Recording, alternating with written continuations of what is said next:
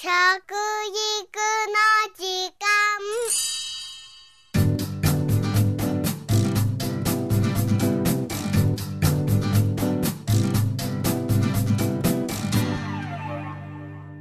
服部幸男です。食育の時間ポッドキャスト。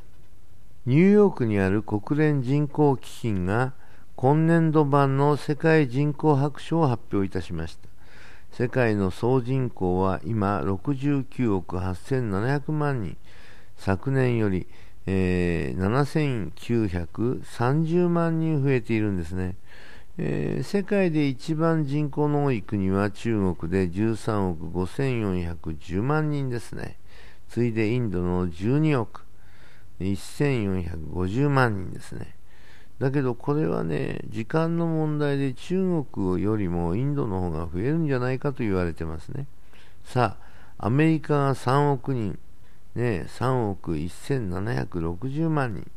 日本はと言いますと、昨年よりも20万人減ってですね、1億2700万人と、こういうわけで、えー世界では10位なんですね。白書では、40年後の2050年の人口見通しも発表されました。2050年の世界総人口は91億5000万人なんですね。今より21億人も増える予定ですよ。一方、日本の40年後はですね、えー今1億2760万人いますけど、なんと1億170万人になってしまうんですね。世界17位に落ち込むわけですね。世界の力関係が見えてくるようですね。えー要はですね、うん日本はどんどん減るんです、これから。外国は増えるんです。だからね、やっぱり、うん数は力なりっていう言葉があるぐらいね、この人口問題に関してはね、やっぱり命をね、無駄にしないでいただきたいなというふうに思っています。今、世界で食べ物がなくて、飢えに苦しむ人々はどのくらいだと思いますかね？今年発表された数は9億2500万人なんですね。昨年は10億人を超えていましたので、1億人減ったことになりますが、世界食糧サミットでの目標は2015年までに飢餓人口を4億人まで減らすということで、あと5年で目標を到達するのはかなり難しいでしょうね。そんな中、すでに世界の食料争奪戦が始まっています。中国がアフリカなどに農地の確保に力を入れ始めました。まあ、このようなことではね、えーブリックスの国がね、経済成長率が毎年7%以上、えー日本なんか1.6しかないんですね。そういうような途上国が非常に力を持ってきたんでブラジルだとかロシアだとかインドだとか中国ね、まあそういうところが、そして日本の土地もね、これ、アフリカだけじゃないですよ、買われてるんですよね、それもね、えー水が湧き出ているような場所のね、うん、お水の確保も実は中国にされてますね。僕ね、心配してるのは尖閣列島ってあったじゃないですかね。あれはね、日本のじゃなくてね、中国の領土だって今やってるでしょ。同じことが言いますよ。そのうちね、今九州なんかのそういうね、えー水のね、えー出る泉みたいなところをね、えー土地をガバッと買うんですね。そうするとね、あそこは今度、日本のもんじゃないよと。ここはね、中国のもんだって言い張るかもしれないですね。というほどですね、今ちょっと心配をしています。世界の人が今の日本人と同じように生活をすると地球がですね、何個必要だと思います？実は2.4個必要なんですね。これがアメリカ人のような生活をするとですね、もっともっと必要なんですね。地球は5.3個必要なんですね。ええこれはエコロジカルフットプリントという考え方でしてね、我々の地球にですね、えーどれだけ、えー人が住めるかというね、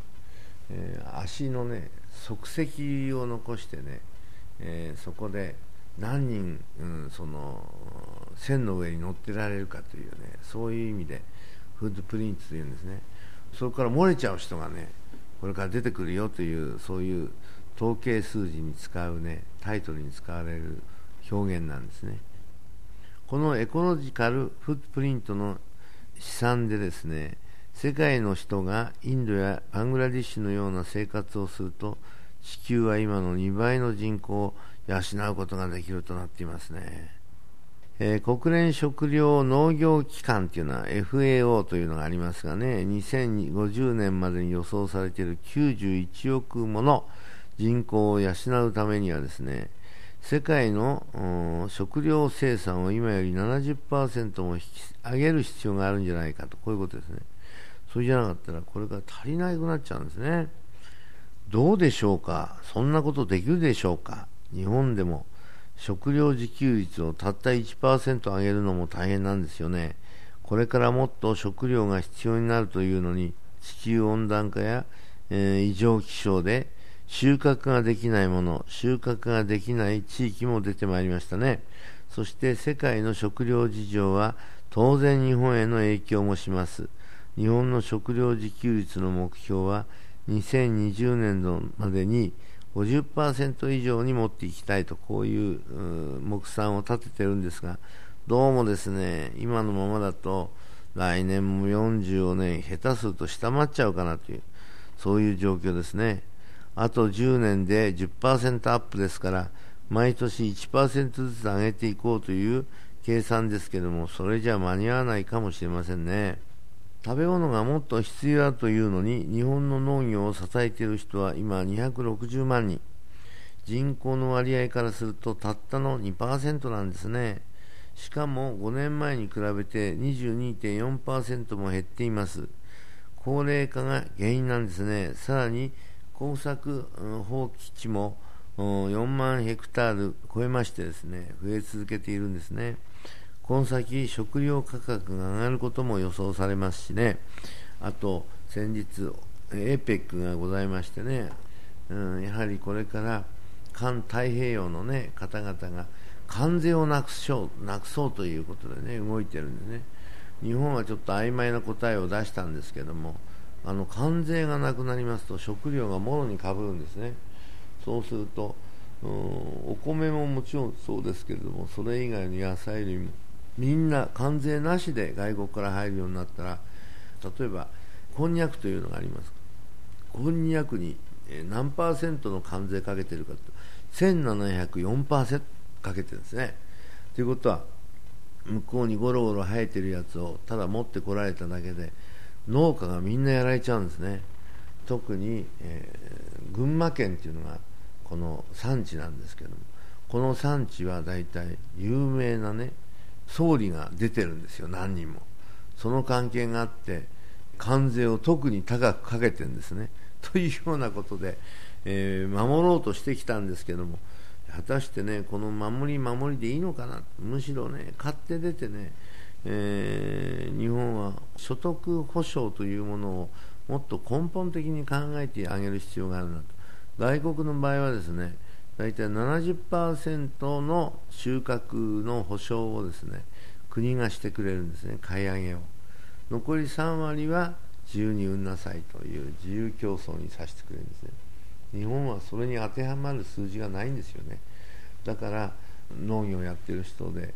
特にお米をやってる人に関しては優遇処置を立てたんですけどもしかし大きさがまばらなもんで大きいところには有利でも小さいところには意味がないというそういうことも出てきてるんですね。はい、えー、日本では今食べ過ぎで困っている人も多いようですね。世界的に見るとこの先食べられなくなる方向で進んでいます。食料問題緊急の最重要課題であるこの認識がとても大切なんですね。食育の時間服部幸男でした。あし